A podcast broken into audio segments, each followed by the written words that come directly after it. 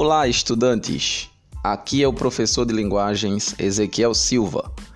Neste podcast falaremos sobre a tríade da comunicação: linguagem, língua e fala. Destacaremos as diferenças entre cada um desses elementos e como podemos identificá-los no processo comunicativo. Atenção! Este é um conteúdo do primeiro bimestre e cai no Enem. A tríade da comunicação: linguagem, língua e fala. Segundo a professora e lexicógrafa Flávia Neves, linguagem, língua e fala são três conceitos indissociáveis, ou seja, inseparáveis, no processo comunicativo, mas que possuem diferenças entre si. Linguagem: A linguagem é um sistema de signos ou símbolos usados na transmissão de uma mensagem. É a capacidade de comunicação de ideias, pensamentos, opiniões, sentimentos, experiências, desejos, informações. De acordo com Arlane Costa, colunista do site InfoEscola, linguagem é todo o sistema pré-estabelecido que nos permite a realização da comunicação, seja de forma verbal, quando utilizamos palavras para nos comunicarmos, e não verbal, quando utilizamos outros sinais diferentes das palavras para nos comunicarmos, como sinais de trânsito, gestos faciais, gestos corporais, etc. Existem dois tipos de linguagem: linguagem verbal, utilizando é, palavras escritas ou faladas como forma de comunicação, e linguagem não verbal, utilizando-se outros meios comunicativos, como gestos, sons, imagens, sinais, cores, desenhos e expressões faciais. Língua. A língua é a forma de linguagem verbal utilizada por uma comunidade ou seja, um determinado grupo de indivíduos, como os pertencentes a um país, por exemplo. Então, podemos dizer que duas falas estrangeiras, como o inglês e o espanhol, são línguas diferentes do português. Dessa forma, a língua é um conjunto de palavras organizadas por regras gramaticais específicas é uma convenção que permite a mensagem é, ser transmitida de maneira compreensível para os indivíduos de determinado grupo, como os que habitam em determinado país. Assim, tem um caráter social e cultural, sendo usada por uma comunidade específica, como por exemplo língua portuguesa, língua inglesa, língua francesa, língua alemã, língua chinesa? E assim por diante.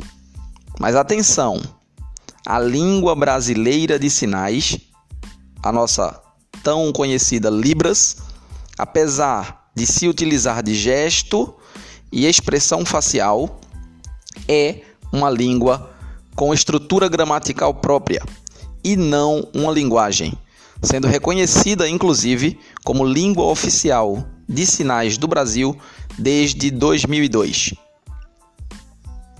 Fala. A fala é a forma pessoal de expressão de cada indivíduo, que possui uma organização própria de pensamentos, ideias e opiniões a fala segue as regras gramaticais da língua, mas deixa margem para a criatividade, a diferenciação na comunicação em função de quem fala. Por isso, somos capazes de reconhecer alguém apenas pela fala, pois ela carrega uma marca da individualidade do falante.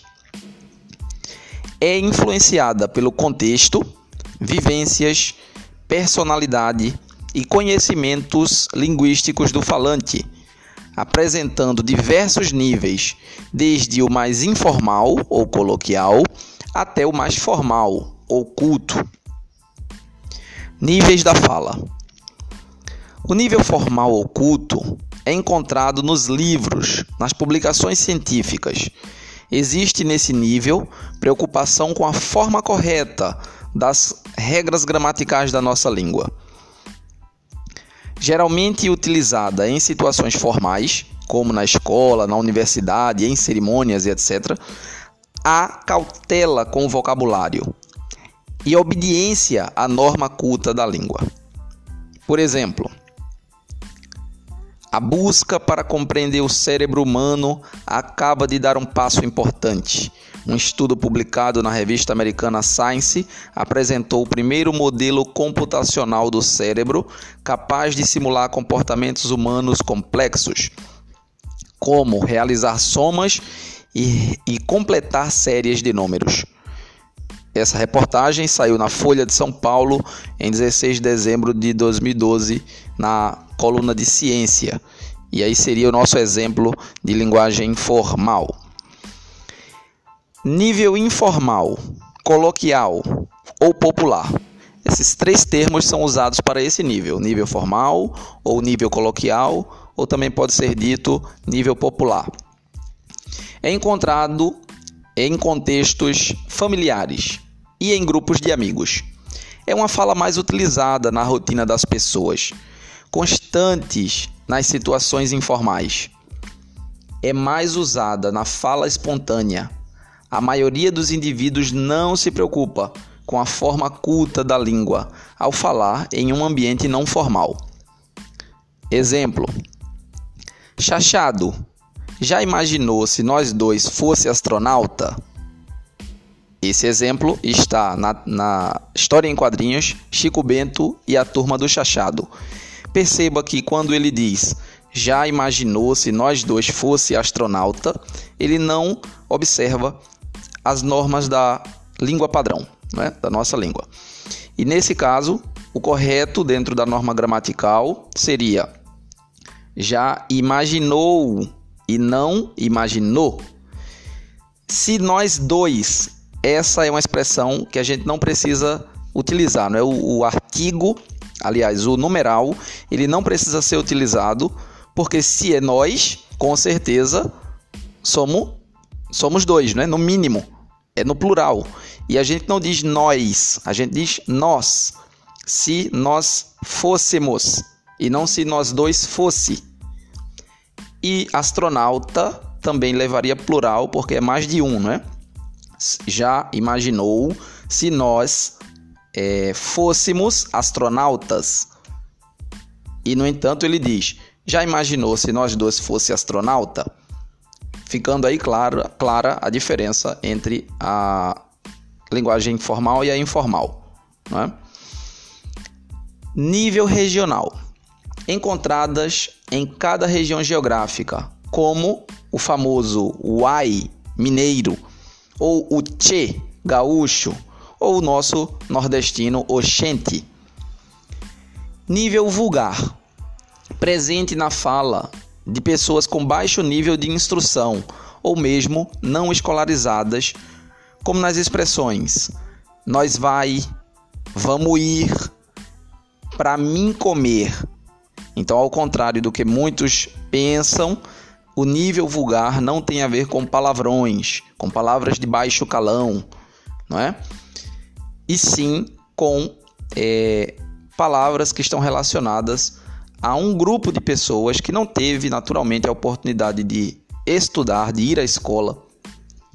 E aí essas pessoas acabam construindo estruturas que estão é, distantes daquelas que recomenda a gramática do, da língua portuguesa. Como nós dissemos, nós vai, em vez de nós vamos, vamos ir, só precisava dizer vamos, e a pessoa é, utiliza vamos em vez de vamos, e é vamos ir. E no terceiro exemplo, para mim comer, e o correto seria para eu comer. Então, essa, essas, esses são os nossos exemplos de nível vulgar, tá bom? Nível técnico ou profissional. Neste nível, há a utilização de termos que pertencem à área profissional. Um bom exemplo é quando os médicos falam sutura para se referir aos pontos dados no ferimento de um paciente, ou o termo habeas corpus, utilizado pelos advogados se referindo à libertação de alguém que está preso. Nível literário ou artístico é encontrado, por exemplo, nas poesias e nos romances, na obra literária em geral. É uma linguagem carregada de significados. O que nós lemos no nível literário, não é? na linguagem literária, não é, pode ser é, entendido ao pé da letra, ou literalmente, como a gente fala. A linguagem ela sempre está carregada de significados, ela sempre quer dizer mais do que está escrito. Bom, abordaremos as variedades linguísticas associadas aos níveis de fala que acabamos de estudar no nosso próximo podcast. Até lá! Bons estudos a todos!